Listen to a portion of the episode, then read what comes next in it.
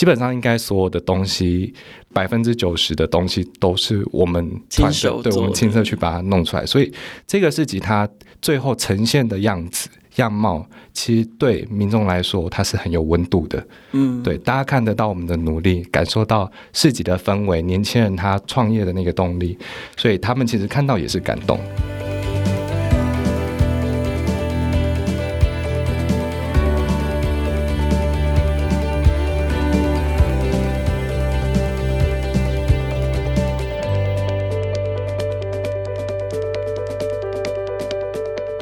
市集对大家而言代表了什么？代表了一种风情、一个生意场所、一种生活方式，还是一种创业态度？台湾的创意市集开始蓬勃，可以追溯至两千年初，有垂直主题的这种艺术市集、文学市集，也有综合文化创意、音乐、手作设计的创意市集。有市集，有商家，就会渐渐聚集了人跟消费，就会有越来越多。不同种类型的商业活动也会跟着出现，餐饮、表演、创作，甚至是结合地方风俗，又或者是游戏体验，市集逐渐扩大成为一个生活风格经济活动的集合代名词，也是一个把各类型的文化创意商业聚集，但是又各自表现的场合。今天的节目要来聊聊风格创业题，我们邀请到的是南台湾风格市集小霸主 The Hue 文创设计的两位创办人，先请两位跟听众朋友打个招呼。Hello，大家好，我是 Eric。大家好，我是 Louis。好，我们今天邀请到两位创办人 Eric 跟 Louis 来到现场哦。那这是听说的，Eric 很常上那个媒体受访，但是 Louis 是这是第一次录 Podcast 吗？呃，对，这是我第一次。好，太好了，就献给了创业小聚的。好，非常感谢你愿意献出你宝贵的第一次来到我们的节目当中。我们今天其实有蛮多东西可以聊的。我们刚刚光是录音前过稿就过了一个小时。好，我们直接切入正题，就是从媒体上读到二位一刚开始就是一起创业，可是你们的创业一开始呢是用就是克制三轮餐车起家，而且一开始你们是想要做餐车自己去做生意，没错，哈，然后后来就觉得做餐车生意，哎，好像是一个好生意，就开始去帮人家做餐车，就变成供应商的角色，然后呢，又为了要帮就是跟你们买餐车订餐车的人推广他们的餐车生意，所以你就办了。餐车市集，对，好，然后呢，办了三十四集，做的还不错，就走上了风格设计策划、户外活动策划这个事业这个项目。那我知道站着说话不腰疼，事情用说的都很简单。这个过程，我们现在回过头来看，创业五年的时间，哦，用讲的哇，一切都风生水起，水到渠成，都好顺利哦。可是哦，十月底在台南，我们录音的时间是十一月间几号？今天是三号，三号，我们录音时间是十一月三号，在上个周末，在台南刚结束的这个岛屿餐桌物语，总共集结了两百个品牌，然后二十组的表演者，最后创下的这个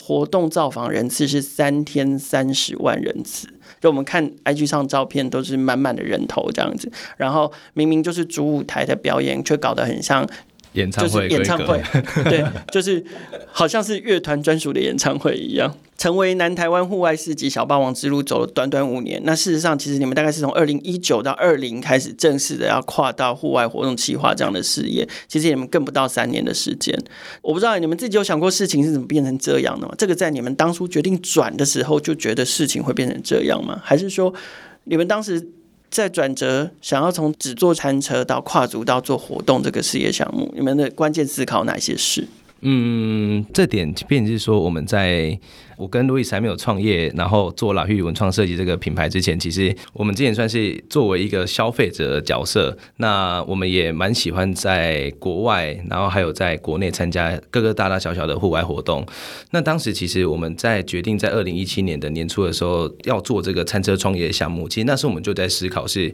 以当时二零一七年台湾的户外的市集的生态比较多，大家都可能就是讲文创市集，所以变成说讲文创市集的时候比较多，可能就是诶在大家的居住的城市的其中一个生活的场域里面，然后有相关的活动单位，然后去做场地的租赁，然后去做相关的招商。那比较多都还是以非餐饮类别的设计品牌为主居多。那当时其实我们在思考，作为消费者的角度，我们当时也没有想到说我们会后面会有开创这个事业的可能性嘛。那当时就是在以消费者的角度去参加活动的时候，我们觉得蛮可惜的时间是，就是那当时在我们在高雄参加，当时我还记得是那个文化中心旁边的一个小场地，我们叫做四维国宅，那也是我们。二零一七年决定做第一场活动的那个起点，但那时候其实就以作为消费者身份去参加别人办的市集活动的时候，其实那时候我们觉得蛮可惜的是，因为第一是南台湾非常的热，所以当时比较多户户外活动的时间都是中午可能就开始了，然后大概在要接近傍晚之前，可能五点或是六点的时候，哇，活动竟然就结束了，就是我们觉得是蛮可惜的是。怎么没有把活动选择办在这个城市最舒服的时间点？就是在跨入傍晚之后，比如下午傍晚，然后到晚上，到晚上。所以那时候其实我们这是第一个观察到时间点是这样。那再的话，第二点的，我们第二点就是作为消费者在里面，然后我们开始逛了，很开心，然后看看一些相关设计的小物啊。但当时就会遇到，哇，逛口渴了，我们逛累了，想要坐着休息吃饭的时候。里面没有任何餐饮的选项或选择，所以我们当时会作为消费者的身份，我们就选择去，哎，我就跟路易斯提到，哎，还是我们去旁边的咖啡厅，或是去个餐厅，然后坐着，然后吃，对，休息一下吃的东西。我们吃完东西之后，我们竟然第一个问题就是说，哎，要回去。市集现场吗？还是我们去下一个地方？就在这个转折点的时候，其实作为消费者的这个角色去思考办活动这件事情的时候，会有一个很关键因素，就是当活动的内容它没有办法满足所有来参加活动消费者需求的时候，我觉得它会变成就是让消费者无法长时间待在活动里面久留的一个原因，就体验被打断。对，体验被打断。所以那时候其实我们真的决定在二零一七年，然后。要做这个餐车的项目的时候，其实我们同步在思考，就是我们怎么样让我们在做的这个产品，或是这个提供市场这个服务，有它的附加价值在。那这附加价值，我们就想，我们要怎么样透过做一件事情，满足所有。这个平台上面，大家都可以得到利益，那或是得到他们想要得到的东西。那对我们来讲，其实，在后面我们自己内部在评估做一场活动，我们评估一个活动可不可以接，其实我们会考虑到几个要点要素，就是第一是，我们能不能帮场地方或是委托方完成他们的 KPI 或者他们的需求嘛？那第二点就是。我们自己本身，如果我们投入做活动的话，我们能不能让透过这个活动，让更多的受众认识我们，同时也让我们的品牌形象可以往上提升？那再就是让让参与的参展品牌，它可以在这个活动得到两个效益，一个就是产品被大家被这个受众很快的受到喜欢，然后被销售一空之外，那就是我们可以额外去透过活动带来的相关的流量效益，让他们被更多人看见。对，那最后变成就是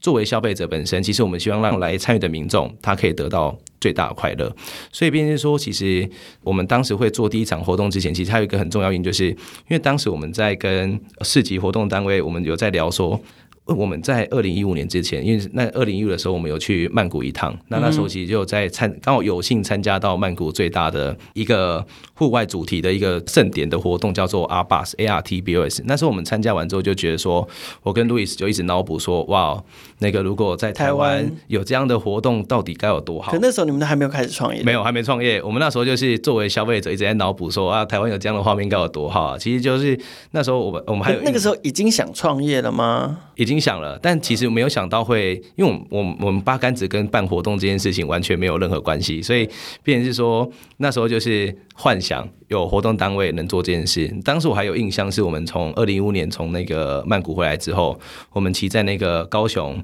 的凯旋路上，大家应该如果是高雄人都有那个印象是布勒谷。后面被拆掉夷为平地的时候，我们那时候就真的骑着摩托车，然后经过那边说：“哇，如果在这边有阿巴斯的模样，该有多好！”所以那时候其实我们真的开始在二零一七年筹备要创业这件事情的时候，我们就在想，我们作为当时的我们，我们可以怎么样去解决市场需求之外，那再提供有协助这些创业者更多的附加价值。那当时其实我们就有跟。台湾的那个活动单位、事业单位，我们就有分享到说，诶，我们在国外有看到哪些画面，我们觉得很不错，然后内容也蛮新颖，然后当时台湾的市场需求还没有很大量，也没有人开始在做这件事，所以我们就觉得说这件事情应该是一个蛮好的项目，或是蛮好的题目可以做。但当时我们接收到的 feedback 就是，啊，在户外的活动放入餐饮。会不会造成制造油烟、环境问题，然后会有垃圾清洁问题等等的这种状况发生？可这很重要啊，要填饱肚子啊。但但当时我其实在，在在后面，我们再回过头五年前看这件事情，我们觉得，因为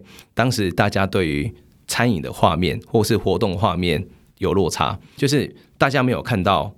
国外的活动模样或是形态已经长成这个样子了，但当时台湾的当时台湾的市场还没有这样的形态出来，所以其实我们回到刚刚提到，就是这个转折点，二零一七年，其实我们那时候就觉得说，好。我们要解决这件事情的需求根本点，就是放在餐车创业的这些这群人身上，还有放在我们主要项目身上。当时我们就在更询问嘛，就是当时其实做餐饮的创业者无法参加文创市集，因为画面上有落差，所以都把我们拒之于门外。但我们就觉得说，哇，这个画面很好啊，为什么没有这些画面在？所以其实我们就结合当时我跟路易那时候就路易斯就提到说，那不然我们来我们自己做。嗯，这种这个户外的这个市集的体验，对，那我们就把国外看到的，第一是它的很明确的主题性嘛，那再从视觉延伸到活动现场的硬体，然后餐饮的品牌、非餐饮的品牌、音乐、灯光，还有到从下午傍晚到晚上的氛围，我们就把这些当时很我们觉得说活动很重要的一些概念的核心，把它绑定在一起，所以我们那时候。在我我还有印象，是我们六月一号开公司，然后七月二十三我们的门市开幕，隔两个月后我们就办了第一场活动。那当时其实我们就把这些相关的因素架构完之后，我们就在九二三的。那个周末，九二三二四就在刚刚提到我们的起点文化中心，一些四维国宅办了这是第一场活动之后，其实想象也就是参与的人潮、讨论度，其实热络度也超乎我们当时所预料预期。就是当时对我们来讲，一个场地可以塞满几千人来参加，是一个我们觉得很了不起的一个成就。还有我们觉得说，哇，我们竟然做的事情有这么多人认同。那当时其实透过办这场活动，其实我们还有一些更重要的核心目的，除了让这些创业者他有一个空间。可以去发挥之外，那可以透过让活动的参加民众去知道说，哇，原来自己的城市里面有这么多认真的年轻人在用这种方式创业者。那再的话就是，当然还是回归到我们平台本身，我们希望透过比起我们在网络的社群上面用文字、用图片跟大家说。三轮餐车可以用什么样的创业方式创业？比起用这样，干脆我们直接把这个画面做出来，让大家其实可以直接透过哇，餐车上面竟然可以卖章鱼烧，可以卖鸡蛋糕，可以做大阪烧，有很多的想象空间。其实透过现场的演绎，它可以变成是让大家有更多的想象空间出来。那我觉得，更对我们来讲，当时我们来讲更重要的事情是，我们要怎么样快速让大家知道我们。可以提供这样的服务，嗯，所以就是我们当时想到最好的方式，那就是用市集这件事情做这件事，所以几乎都是在满足需求。就是第一个是你们过去作为消费者市集这样的活动的想象跟需要，你们把它提炼出来，然后把满足它。第二个是作为餐车的业者，他们需要怎么样的活动，然后去表达他们自己这个需求，你们把它提炼出来。然后第三个当然就是。回来宣传你们自己，当时的你们是在做餐车的这个客制化设计服务的，所以让大家知道说你们有在提供这样的服务。嗯，那这个是在当时一刚开始起来的时候，你们你们综合各方需求，然后就把它拼凑成一个你们脑中想象的理想画面。可是等到二零年，为什么二零年会决定好？那我们多开一条战场出来做户外活动？啊，对，刚刚没有讲到这题，但就是从二零一七年开始，那时候我记得我还有印象，我们当时做完第一场活动之后，我们的订单跟社群成长二三十倍的量，所以我们当时我们公司就只有我们两个人，就是我跟 Louis，，所以在这样的过程里面，我们其实就是主业都还是以提供市场这个。餐车客制化的需求跟服务嘛，但同时我们大概就是大概也是三个月到半年的时间，我们才又再办下一场。我们透过前面有接了订单嘛，所以就会有一些那个盈余的利润。所以我们有利润之后，我们就开始，因为做活动其实是一个我觉得蛮伤神、蛮烧脑，而且蛮花预算的一件事情。嗯。但当时其实我们当时没有，我跟路易斯没有想太多，就是我们想要把我们看到画面，透过一次一次的活动把它做出来。那当然就是要有很多的预算去做这件事。对。但我我们一开始没有办法一次达到我们想要做的画面，所以我们就是陆陆续续在一七年，其实我们九月二三办完之后，我记得十月跟十二月，同年十月十二月我们办，然后到了隔年，我觉得蛮幸运的事情是就被当时的高雄市政府观光局的局长，然后找上我们，然后就开始讨论说，哎，我们在做的这个餐车的这个项目，在台湾其实，在高雄很特有之外，那我们也衍生出了做了这样的活动。那其实他们也觉得，哎，蛮有趣的。那当时我们因为这样的关系，第一次跟呃市府搭上线之后，我们就开始为期半年开始讨论说，哇，其实活动应该可以怎么玩。到后面，我们就以爱河。这个活动地点就是这个地点选择做我们另外一个不同的尝试，重要的据点。对对对，所以所以爱河也是很多可能知道拉叙的民众第一次认识我们的地方。那当时其实，在二零一八年，对啊，你们到底是要念用法文念，还是要用英文？其实可以跟大家讲，就是会法文的可以念拉叙，而、啊、不会念的念拉路也没关系。对，因为其实拉叙它是法文街道的意思。那其实当时会取名这个名称，其实有很大原因是因为餐车。都是因为有人是法文系啊，哎，对，就是、第一是路易斯是法文系之外，那再来是我们当时就有想象是餐车都是依棒的街道而生，那其实我们当时想要把餐车打造成就是街道最美的移动风景，所以我们那时候才想说，哎，可以用。马路街道这件事情作为我们品牌的这个名称的起点，但当时就是想说，哎，要有着很假掰的名字，我们就取了拉叙，然后也不想要取中文。那我们当时有设定，大家一定都会念拉路，因为我们又想说没关系，因为路跟街道意思也是一样的，所以、oh, 所以没有关。Okay, okay. 对，所以我们当时就是有的引申。对对对，我们当时其实就是脑补了想了这些东西之后，我们就哎直接用拉叙这个这个题目去做这个创作。然后回到刚刚的话题，就是我们在二零一八年，其实在我我印象是在六月的时候，我们又选择在爱河办了第一次，然后为期一天的活动。那当时其实我们就尝试开始把灯光啊，或是一些相关相关内容开始放到灯光。其实，在第一次接续陆续几次活动都有，但那次算是比较完整，我们做的第一次尝试。那时候我记得为期一天，然后也是我们把整个爱河一小段大概三百公尺的这个河岸河岸空间，然后我们把它当时人潮就坐满了。那当时我觉得。会支持我们一直 push 有一场一场活动接续，除了来自品牌，他们真的被更多人看到，然后有更多人支持他们在这个市场上持续下去嘛。那我觉得对对我们来讲，因为办活动真的是那个劳心劳力，但因为有很多其实来自品牌，然后还有我觉得成就感这件事情对我们来讲蛮重要的。那当时其实就有蛮多的民众，然后有跑来在活动期间，当时我们活动还没有设服务台，我们就不想让大家找到我们是。是谁？那当时也能力有限嘛，我没有办法安人在服务台，所以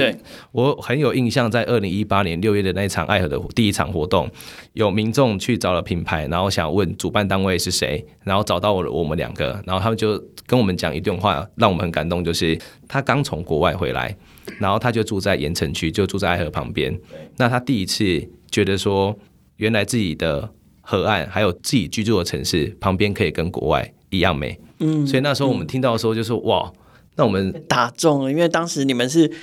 某种程度就是你们的创业灵感是因为国外的美，对，然后激发的，我们就觉得哇，我们在做的事情竟然有被大家认开始认同了，然后这也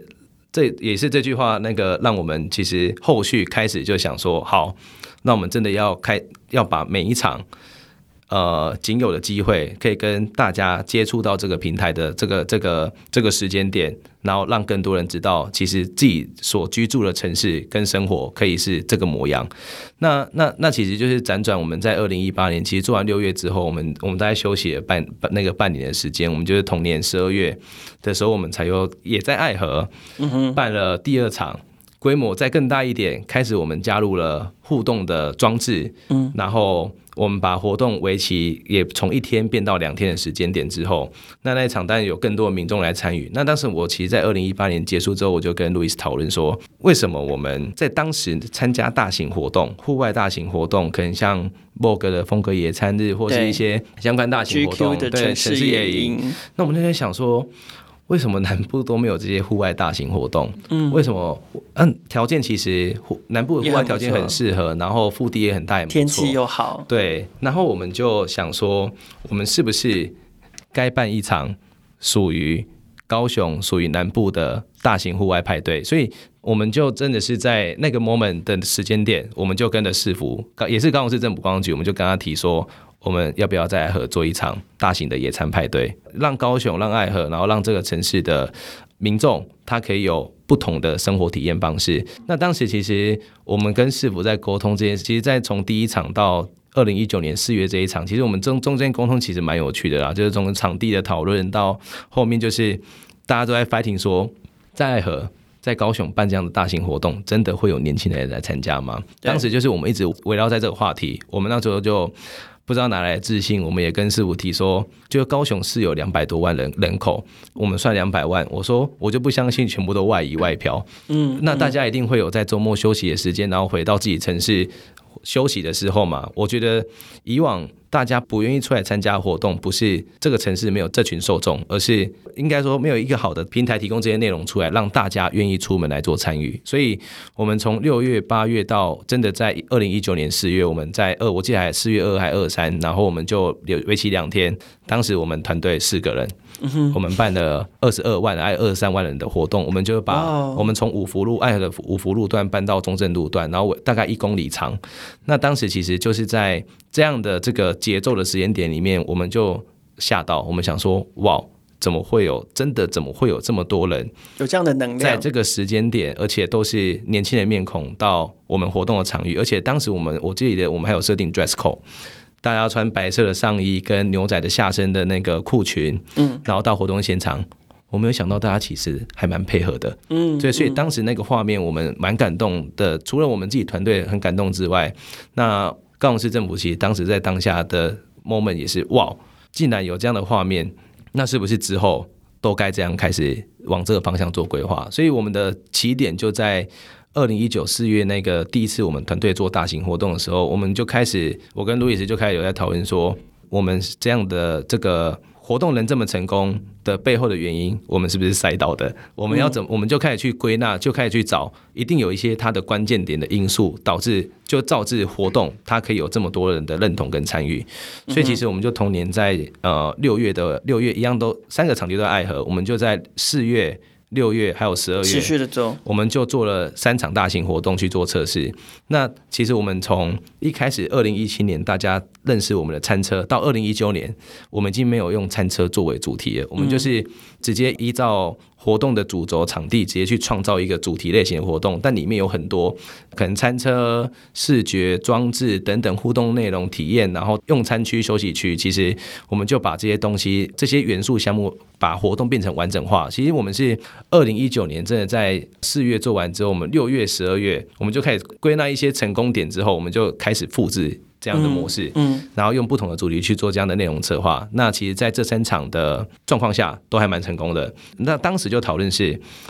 与其一对一对设计的餐车客户，那倒不如我们直接做一个活动，同时可以满足我们真的对户外的活动上画面的想象，跟真的很想要把我们在国外体验到的画面在台湾呈现之外，那也可以让大家快速知道。我们是谁？我们从哪边来？然后我们在做什么事情？所以我们的转折点就是在二零一九年十二月，我们办完。我还记得二零一九年那场好像是二十七万人来，就是活动规模更大。那那时候做完之后，我们就决定一九年一结束，我们二零年就转型以策划户外大型活动为主，作为我们公司的服务项目之一。嗯，刚刚 Eric 有说，就是你们有归纳一些成功的因素，然后也有找到一些既定的方法。那我不知道你们觉得自己能够在短时间，然后在市场上异军突起，然后并且争有一席之地的原因是什么？这些关键成功要素是什么？我觉得的部分应该是我们有抓到年轻人的需求，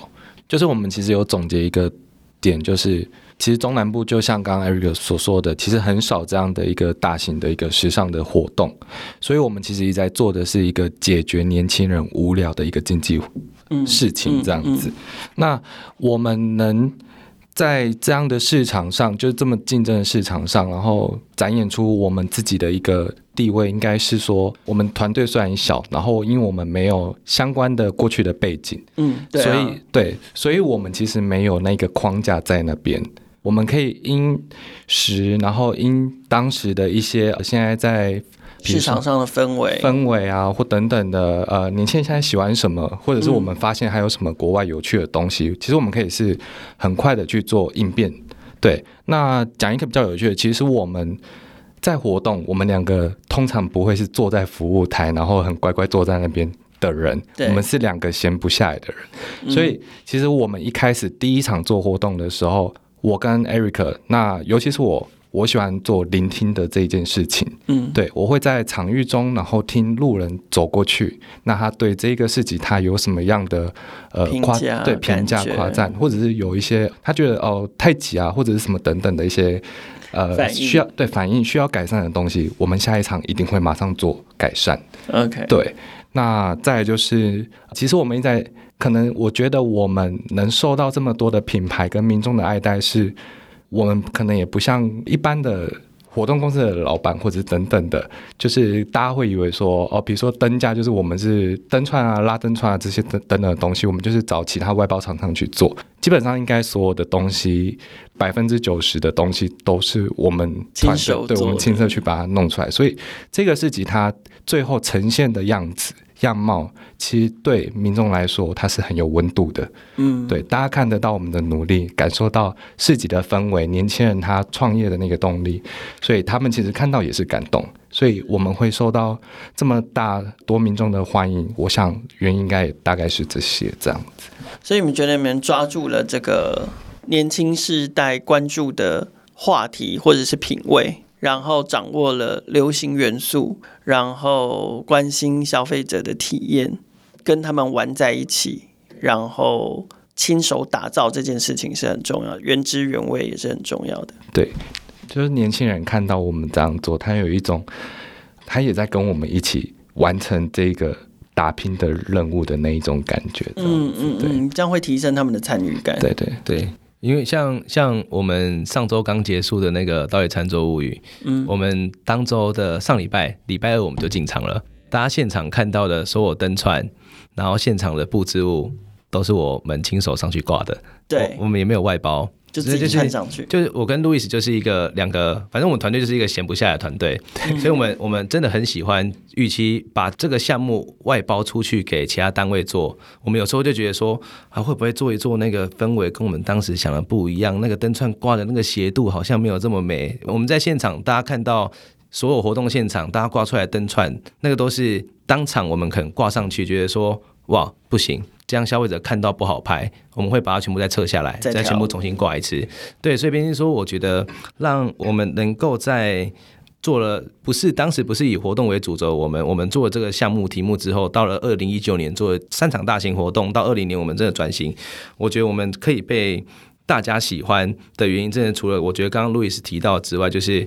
我们一直在享受着我们在做的事情，然后我们希望把。我们所看到的、所体验到的，然后我们觉得很有趣、很好玩的内容，在我们的平台上面去跟大家分享、去做呈现。所以，大家可能现在我们的官方的 IG。我们不是我们同事在经营，都是还是我们两个，所以大家到后面都知道，我们都简称我自己是 E 边，他是 L 边。对，然后我们就是会在上面回复分享大家的问题，然后后面慢慢的大家就开始会跟我们有很多更多的互动，然后跟我们分享各种可能他在活动里面体验的、看到的。那还有我记得在这几天，因为大家都开陆陆续续分享嘛，然后就有民众说，哇，他很感动，就是从五年前看我们一路成长到了现在，他们很开心，他们也参与在其中。对，所以我觉得。就是在这样的里面，其实我们不是只有单纯在做活动，我觉得我们是在透过活动串起所有人在这个里面的关系。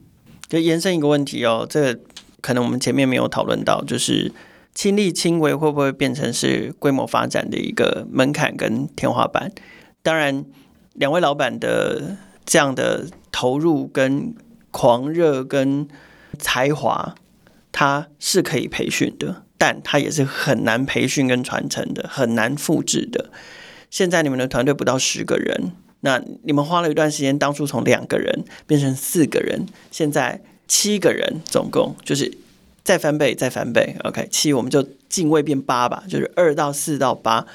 好，一样，就是说，回到我刚刚的问题，亲力亲为会不会变成是一个规模要扩大的门槛？不会。如果我现在就是剖析全台湾的。户外市集单位，大家现在可能熟悉的，从北到南，或是从西到东，大部分如果以市集活动这件事情为主要的收入营业项目的话，全台湾现在应该是我们规模是最大的。我们这五年期间，从两个到四个到八个，其实我们就一直在把活动内容规模化这件事情做了很多的努力。所以，其实除了我们两个之外，我们其实我们公司内部的伙伴跟外部的专案的工作人员，大家讲可能简称工读生好了。我们还有培养是专案的工读生，他会我们公司所有人会的项目，拉灯串、音响，然后整个做统筹，然后还有相关执行项目到工作分配。其实我们我们有些专场可能是规模比较小，或是一些相关协办的场次，我们连 in house 的工作人员都不用到活动现场，我们培养的专专案工作人员就可以去协助我们处理现场所有事务跟活动进测场的事情。所以，变成说，我们其实是很狂热的，然后很。对每个没有接触过领域或项目，我们都很有兴趣，也很很高度好奇。所以我觉得刚好是因为这个特质原因，是让我们去尽可能去接触到不同的事物，然后学习完之后，我们就会把它算是收敛完，然后传承，然后或是。复制给我们的伙伴跟外部的合作单位，让他们知道，其实我们在做的事情做起来的样子就是这个模样。所以对我们来讲，其实规模这件事情，其实我们现在还在持续扩变中。那因为市场的需求很大，我们觉得市场它不会饱和，它只会重新分配而已。那我们要怎么样去持续创造内容，然后把更好的内容，然后去依照不同的城市、不同的地点、不同的人文特色或是不同的需求面，然后把它整合成一个完整的活动。然后呈现在大家面前。跟 The Hugh 的两位创办人聊天，真是话匣子一开始停不下来了。今天这集我们听了 Eric 跟 Louis 分享了 The Hugh 的创业缘起，还有成功要素。刚刚 Eric 说市场很大，市场不会饱和，只会重新分配。下一集节目我们要听听他们分享关于市集，还有户外活动产业创意商业模式的更多看法。大南方创新生为大家带来大南方原生崛起的创意创业跟创新，请记得给我们五星留言评价。支持创新创业，就要关注大南方创新生。